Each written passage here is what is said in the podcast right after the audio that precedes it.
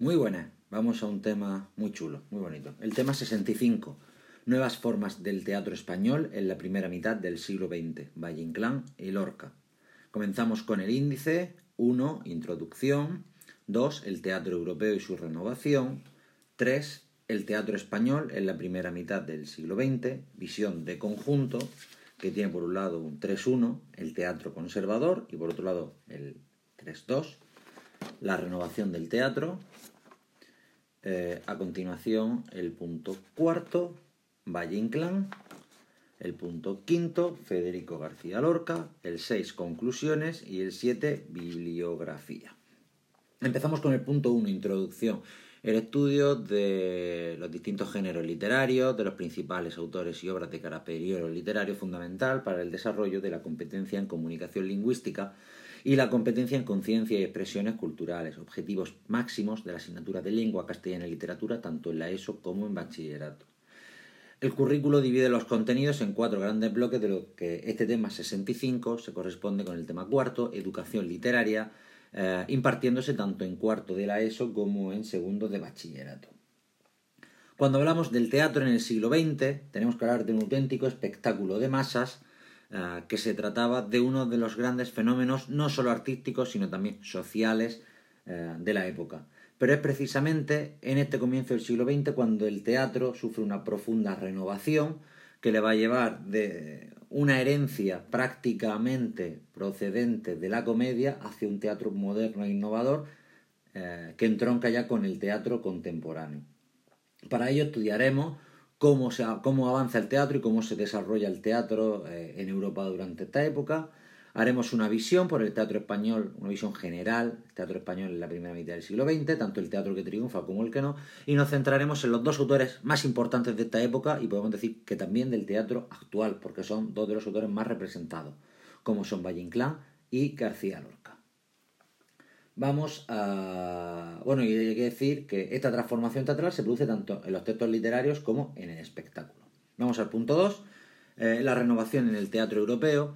Hay que señalar que en el cambio de siglo del XIX al XX se produce un importante cambio del teatro europeo desde esos eh, esquemas arcaicos hacia un nuevo teatro y surgirán nuevos autores que influirán a, todo el teatro europeo, especialmente al teatro español, como es el caso de Henrik Ibsen, el nórdico, y obras como Casa de Muñecas, que es un referente, por ejemplo, para García Lorca y la Casa de Bernarda Alba, eh, y también autores que lo renuevan en otro sentido eh, innovador y en la crisis de personalidad, como sería eh, Luigi Pirandello y su obra Seis personajes en busca de autor, que influiría entre otros a Unamuno.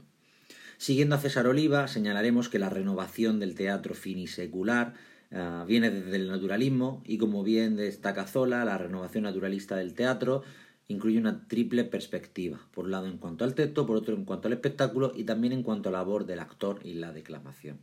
El teatro naturalista renueva el teatro, pero también supone uh, la creación de tendencias contrarias que supondría una gran influencia para el teatro español. Por ejemplo, la tradición simbolista que se da especialmente en los países nórdicos, como Strindberg y su camino a Damasco. Pero también una renovación que conduciría hacia la vanguardia, como la que encontramos en la obra de Alfred Harry o Jarry, Ubu Rey. Precisamente este nuevo teatro, como el de Harry o Jarry, daría pie a que se impusieran las vanguardias, vanguardias como el expresionismo, el dadaísmo o el surrealismo, eh, un nuevo tipo de teatro en el que ya lo importante quizá no es el texto, no son los actos, sino que son componentes o espectáculos completamente distintos, como en el caso de Ada, una auténtica sesiones sorprendentes donde se va improvisando, donde cambian los contenidos, donde se mezclan las distintas disciplinas artísticas. Por último, hay que destacar eh, dos autores del teatro de entreguerras por su influencia que tendrían con los españoles. Por un lado, el teatro épico de Bertolt Brecht, autor, autor entre otras de Madre Coraje, de la vida de Galileo o del círculo de Tiza caucasiano, y también eh, la, la, la, destrucción del teatro, como sería ese teatro que surge a partir de Artonin Artaud. Vayamos al punto tercero, teatro español en la primera mitad del siglo XV, una visión de conjunto. Hay que señalar que el teatro del siglo XV, no del siglo XX, perdón, visión de conjunto. El teatro comienza del siglo XX en España, como decíamos, sobre todo un espectáculo de masa, donde son importantes los autores, pero también los directores, las actrices que incluso dan nombre a las compañías, los empresarios que programan el teatro, La Gran Vía madrileña estará llena de teatro y serán muchos los autores que tengan que llenar de contenido eh, esos grandes coliseos. Hay que señalar que el teatro español a principios del siglo XX tiene todavía una gran influencia del romanticismo y los únicos autores que en el cambio de siglo están modernizándolo en cierta manera son, por un lado, eh, Pérez con sus obras realistas, como El abuelo o Realidad, eh, y por otro lado, Joaquín Vicenta, con obras en cierta manera sociales, como Juan José. En este punto eh, aparece Echegaray con sus comedias de chistera, sus altas comedias de chistera, que incluso llevarían a este autor a ganar el Nobel de 1904. El teatro español Ah, se dividirá en dos grandes bloques durante esta primera mitad del siglo XX. Por un lado, un teatro conservador que triunfa y que llena teatro, y por otro, un teatro innovador que muchas veces queda reducido a pequeñas salas o incluso simplemente a la publicación de las lecturas. En cuanto al teatro conservador, el punto 3.1, tenemos que hablar en primer lugar de Jacinto Benavente. Jacinto Benavente, premio Nobel en 1922, es un autor que reúne las críticas y también las alabanzas. Por un lado, se dice de él, sus críticos, que es un autor que siempre repite el mismo esquema, con personajes maniqueos, que no busca hacer nada distinto. Pero por otro lado también están claras las alabanzas de un autor que llenó teatros durante décadas, que fue el gran referente y que incluso supuso un tapón para el resto de autores, porque sus obras eran representadas en todas las salas, impidiendo que se renovara y que se estrenaran obras de otros autores. Jacinto Benavente, siguiendo a Berenguer, eh, tiene una, trayectoria que podemos dividir en tres fases. En primer lugar, un eh, realismo innovador, donde en cierta manera renueva el esquema del realismo de Galdós para crear una comedia, una comedia burguesa propia de la época, y aquí vendrán sus, sus, mejores obras, como Los intereses creados, que es un cruce perfecto entre la comedia del arte y el teatro de la comedia española clásica, y también La malquerida, que es otra obra de este género de, comedia burguesa que tendría un gran triunfo Jacinto Benavente. Con el paso de los años, Jacinto Benavente llega a una segunda etapa de una búsqueda formal, donde conforme van avanzando la vanguardia, Benavente también quiere buscar un teatro distinto, hacer un teatro distinto, que sin embargo no llega a triunfar, y una tercera etapa que va más allá de esta línea, que es la de la innovación desesperada, donde vendrán obras como Santa Rusia, que sin embargo pues, no son lo mejor de su producción, sino que se quedaría en esa primera fase. Eh, seguidores de Benavente son los que hacen un teatro conservador, una comedia. Vamos a destacar tres apartados. En primer lugar, Carlos Arniches. Carlos Arniches también reúne críticas y alabanzas, pero entre sus alabanzas hay que destacar que lo han vanagloriado eh, autores de la talla de Buero Vallejo o de Lauro Olmo, con lo cual sabemos que Carlos Arniches fue no solo un importante autor, sino también con muchos seguidores. Carlos Arniches es un autor cómico de gran valor donde podemos distinguir dos etapas distintas. En primero la, de la del sainete, eh, un tipo de sainete del costumbrismo madrileño, un sainete de lo que pasa en Madrid donde destaca el lenguaje. Carlos Arniche ah, deforma el lenguaje para que sea lo más parecido al de la calle, incluso ir un paso más para que provoque la carcajada del público. Eh, en segundo lugar, en la trayectoria de Carlos Arniches encontramos un paso más allá que es la tragicomedia grotesca. Una tragicomedia grotesca que empieza a nutrirse o que empieza a, llenarse de un contenido crítico procedente de la generación del 98, del regeneracionismo eh, y también de las obras de Joaquín Costa. En este sentido tenemos que destacar obras como Los caciques, una furibunda crítica al caciquismo rural en plena línea con el 98, o también La señorita de Trevélez, sobre las antiguas aristocracias o la burguesía provincianas. Arniches, como ha señalado la crítica, se trata de un eslabón eh, que partiendo desde, eh, desde un teatro realista o costumbrista lleva la escena española hasta una nueva frontera que se divide en dos objetivos. Por un lado, un teatro cómico, como el que posteriormente harían Jardiel Poncela o Miguel Miura, y por el otro un teatro social o de crítica social, de protesta y de denuncia, como el de Lauro Olmo o como el de, el de Buero Vallejo, con lo cual tenemos que destacar que Arniches es un autor fundamental. En segundo lugar, en cuanto al teatro cómico, los hermanos Álvarez Quintero, Joaquín y Serafín, unos autores de prolífica carrera, con más de 200 obras, que sin embargo lo que hacen es coger el sainete de costumbres madrileños que ya está empezando a aburrir al público y transformarlo en un sainete de los clichés andaluces, del lenguaje andaluz, de las condiciones andaluzas, una auténtica mofa de todo lo andaluz, que sin embargo tuvo un gran éxito entre otros. Entre sus obras destacaremos Mariquita Terremoto, por poner un ejemplo de esas obras andaluces de los, de los Quinteros. Y en tercer lugar, tenemos que destacar también como obra cómica Las Astracanadas, donde destacaría Pedro Muñoz Seca. La Astracanada es un teatro disparatado de lo vulgar y lo chabacano, y Muñoz Seca sobre todo destacará con esa obra que supone una crítica o, una parodia del teatro eh, del teatro histórico o de ese teatro histórico poético como será La venganza de Don Mendo, un auténtico éxito en su época. Una segunda línea de teatro que triunfa sería el teatro poético, que convive con este teatro cómico. En el teatro poético el primer autor que tenemos que destacar es Eduardo Marquina, que hace unos, unos dramas histórico-poéticos de grandes valores nacionales, como será En Flandes ha puesto el sol o Las hijas del Cid, todo rimado, pero sin una gran calidad literaria. En segundo lugar, también dentro de este teatro poético destacaremos una obra de Valle Inclán, Rococó, como será La Marquesa Rosalinda, en tercer lugar, las obras de los hermanos Machado, Manuel y Antonio, los dos grandes poetas del de, modernismo y el 98, por este orden, se unen para hacer teatro al estilo de los Álvarez Quintero, pero sin embargo su teatro poético no llega a la altura de las obras poéticas de ambos dos. Sin embargo, podemos destacar una obra como La Lola se va a los puertos. La Lola se va a los puertos, sí. Y en tercer lugar, las obras de José María Pemán también para, desde una visión simplista, eh, ensalzar el pasado histórico. Vayamos al 3.2, el teatro innovador. Como decíamos, es un teatro que intenta innovar las fórmulas existentes, pero que no encuentra acomodo en el teatro y muchas veces se quedan simplemente en obras. Eh, en obras escritas, perdón, en obras publicadas. En primer lugar, hablaremos de los autores de la generación del 98, comenzando por Unamuno. Aunque dentro de su producción literaria el teatro sea secundario, a Unamuno siempre le interesó el teatro eh, e hizo de él un vehículo para trasladar lo mismo que hacía en su poesía en sus novelas, sus conflictos religiosos y existenciales. Al igual que creó Nívola para sus narraciones, crearía el término druma para sus obras de teatro. Eh, Unamuno sigue a Ibsen y un teatro simbólico o conceptual, y sus principales obras son Fedra, que supone una traslación contemporánea de la gran obra de Eurípides, y también destacaremos dentro de su producción El Otro, siguiendo la obra de Pirandello de la que antes hablábamos, los seis eh, personajes en busca de autor, también para hablar sobre la alteridad y los problemas de personalidad. Lo mismo sucede con Azorín, que también tuvo un interés desde muy joven por el teatro, de hecho siendo muy joven tradujo una obra de Maeterlinck, terminada en NCK, Maeterlinck, pero sin embargo sus obras de teatro no llegarían a tener el éxito que sus ensayos o sus novelas. Encontramos que Azorín hace un teatro de gran calidad, pero en el que, sin embargo, no llega a desarrollar los conceptos como lo harían en el resto de sus obras. Incluso podemos decir que sus libros de ensayos sobre teatro, como La Farándula, aportan más que, su teatro, que le falta mucha viveza.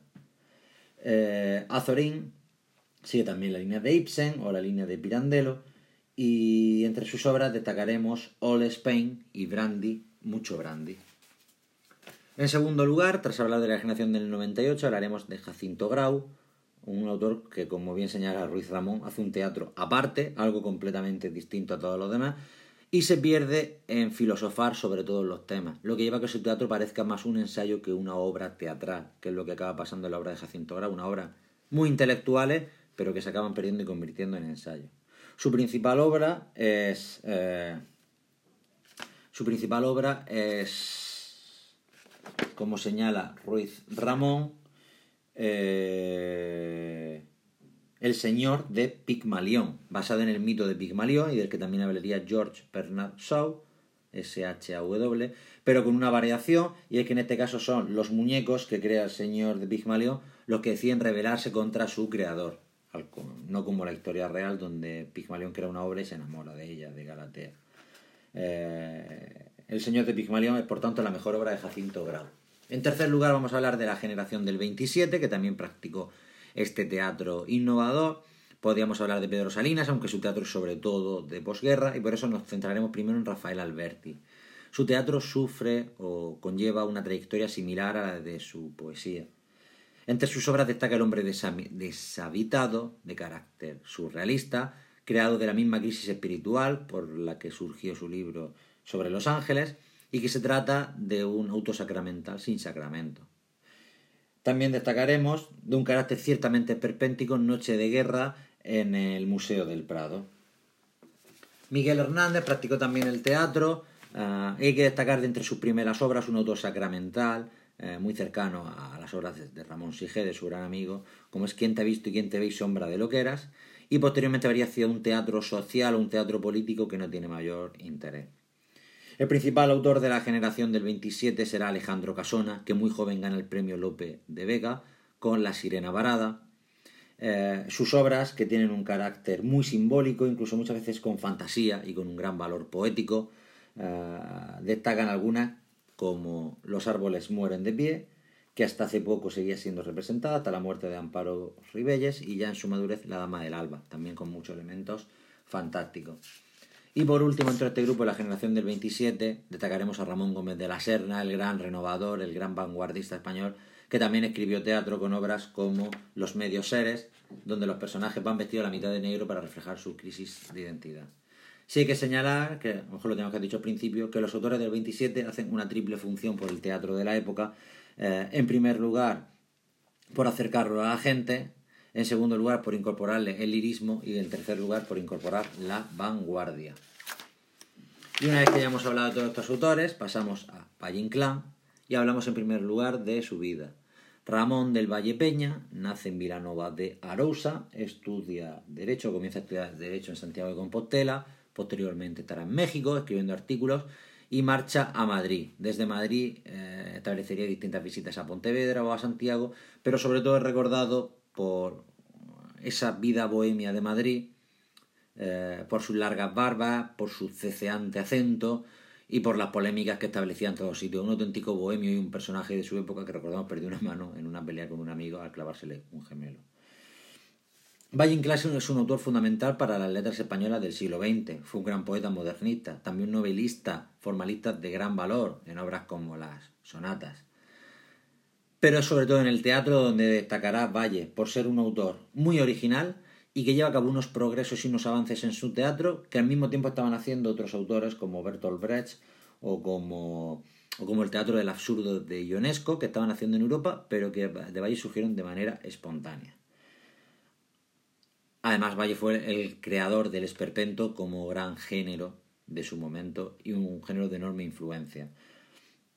Eh, por eso podemos decir que Valle es uno de los grandes renovadores de la escena contemporánea teatral. En su obra eh, teatral, en su obra dramática, distinguimos tres etapas. En primer lugar, el ciclo eh, mítico, caracterizado por obras ambientadas en el medio rural gallego, un medio rural gallego estilizado para dar una imagen arcaica y se convierte en un mundo de, leyendas sin cultura donde sitúa sus obras. De este periodo destacaremos dos obras, por un lado la comedia Bárbara, que es un, híbrido de tres obras de teatro que se entrecruzan, eh, que algunas veces incluso han llegado a ser representadas de esta manera, conjuntas, otras veces separadas, y en el que hay que destacar que ya Valle introduce esas grandes coreografías y escenas con esas acotaciones que hace, detallándolo completamente, casi llegando a la novela, y que después eh, seguiría realizando eh, en el resto de sus obras. Y en segundo lugar, además de las comedias bárbaras, tenemos que destacar Divinas Palabras, un drama rural de gran valor de, de Valle, la obra protagonizada por la, el matrimonio Gailo, por Simoniña y por Laureano y por Laureano el idiota, ese enano al que acaban asesinando a base de beber. Se trata de una obra grotesca, una obra negra y atrevida, donde se representa un primitivismo absoluto. Una obra que aún a día de hoy, 100 años después de su creación, eh, sigue creando una reacción en el público por lo descarnada que es, por esa escena final, eh, cuando la gente desnuda y apedrea a la protagonista. Una obra, como decimos, negra, atrevida y descarnada. La segunda fase de Valle Inclán es la de la farsa, donde realiza farsas de diversos géneros, como por ejemplo, eh, como decíamos antes, el género rococó, el, teatro del honor, llevado que es el teatro de marionetas con la marquesa Rosalinda, que tiene también mucho comedia del arte. Es una comedia del arte donde se deforma el tema del honor a través del teatro de marionetas. Pero el principal género de Valle será el que veamos en su ciclo esperpéntico, con la creación del esperpéntico, que sería el género literario, el principal legado de Valle a literatura. El esperpento lo define Valle en Luces de Bohemia en la escena 12, cuando señala Max Estrella que los héroes clásicos han ido a reflejarse en los espejos cóncavos del callejón del gato. El esperpento es una deformación grotesca de la realidad. Eh, como señalaba Valle en la famosa entrevista de ABC, hay tres maneras de encarar el teatro y de encarar a los personajes. Una, como la tragedia griega, de rodillas, otra como la shakespeariana de frente y otra del esperpento, que es como un demiurgo que desde arriba ve la acción. Eso es el esperpento, una deformación grotesca, una manera de cambiar la realidad para hacerlo grotesco y para llevarlo a la parodia completa. La gran obra esperpéntica será Luces de Bohemia, publicado en 1920, de difícil representación por la cantidad de escenas que tiene, y en la misma eh, es una variación de los últimos días de vida del poeta modernista Alejandro Sagua. En una última noche recorriendo las calles y la bohemia de, de Madrid, el poeta Max eh, Estrella, acompañado por Don Latino de Hispalis, recorre toda una Madrid bohemia de principios de siglo, reflejando una historia esperpéntica donde no hay cabida para, lo, para la honestidad o para la pureza. Se trata de un retrato esperpéntico en una España deforme, injusta, opresiva y absurda. Sobre todo una España absurda y deforme, donde no cabe, como decimos, eh, la honestidad o el arte noble. Destacan las escenas, esas grandes escenas detalladas por, por, por Valle Inclán, donde podemos encontrar desde los poetas de la época, los políticos, el propio Rubén Darío, las críticas a, a, don Benito Pérez Galdós, cuando dice el garbancero, acompañando a estos personajes trágicos y sobre todo esperpénticos. Y por hablar de otros esperpentos, señalaremos los tres títulos recogidos en Martes de Carnaval, que suponen un, un, esperpento sobre géneros tradicionales o sobre acontecimientos históricos. Por ejemplo, Los cuernos de Don Friolera se trata de una, de una esperpentización del drama de honor calderoniano y la hija del capitán, en este caso una esperpentización de un hecho histórico como son los continuos alzamientos militares. Pasamos por último a García Lorca y hablamos en primer lugar de su vida. Nace en 1898 en Fuente Vaqueros, en Granada. Estudia Derecho y Filosofía y Letras eh, en Granada. Marcha a Madrid a la residencia de estudiantes, donde seguiría formándose, donde aprendería todo el surrealismo, posteriormente recorrería España y Sudamérica con la Barraca, con la compañía teatral, estaría en el consulado de Nueva York. García Lorca fue poeta, pero también dramaturgo. De hecho, sus últimos años de vida se dedicó más al teatro que a la poesía, lo que nos lleva a pensar que si no hubiera sido por su trágica muerte, asesinado en 1936, hubiera seguido eh, cosechando el género teatral. Junto a Valle y junto a Buero es uno de los autores más representados actualmente y probablemente se trate del mejor autor teatral español del siglo XX. Lorca eh, no hace una renovación, mm, una innovación, sino que hace es una renovación. Toma géneros tradicionales, como la tragedia clásica o, el drama rural, y lo vacía del contenido tradicional que estaban haciendo y que estaba desgastado. Y posteriormente lo llena de un nuevo estilo, de una nueva manera de dialogar, de una gran lírica, y de todo el simbolismo de García Lorca en distintos niveles y fases. Por lo tanto, García Lorca encontramos una tragedia clásica del estilo griego o un drama rural, pero traído a la actualidad. En cuanto a las características principales del teatro lorquiano, destacaremos en primer lugar la lucha entre la libertad y la autoridad que vemos en prácticamente todas sus obras y representado sobre todo por Bernarda y Adela en su obra póstuma La casa de Bernarda Alba, en segundo lugar, las mujeres protagonistas, los personajes femeninos que hicieron que las principales actrices de la época quisieran trabajar con García Lorca por los grandes papeles que ofrecía. En tercer lugar, un lirismo inicial que se va transformando en desnudez, un lirismo casi poético en sus primeras obras que posteriormente se va transformando en un lenguaje más desnudo, pero de, de, eh, una gran vivacidad. Y por último, destacaremos ah, el deseo de García Lorca de que sus obras fueran inteligibles. Lo son a diversos niveles. Eh, en una primera lectura o en un primer visionado sus obras se comprenden perfectamente, pero posteriormente observamos cómo tiene capas inferiores de un gran valor simbólico. Pero además también quiso acercar el teatro al, público y, al pueblo a través de la barraca. Siguiendo a César Oliva y a Torres Monreal, dividiremos, la, dividiremos en dos grandes grupos la dramaturgia de García Lorca, que es un autor sobre todo que tiene mucha intensidad y mucho drama. Bueno, en primer lugar hablaremos de sus obras innovadoras y en segundo lugar de sus obras tradicionales.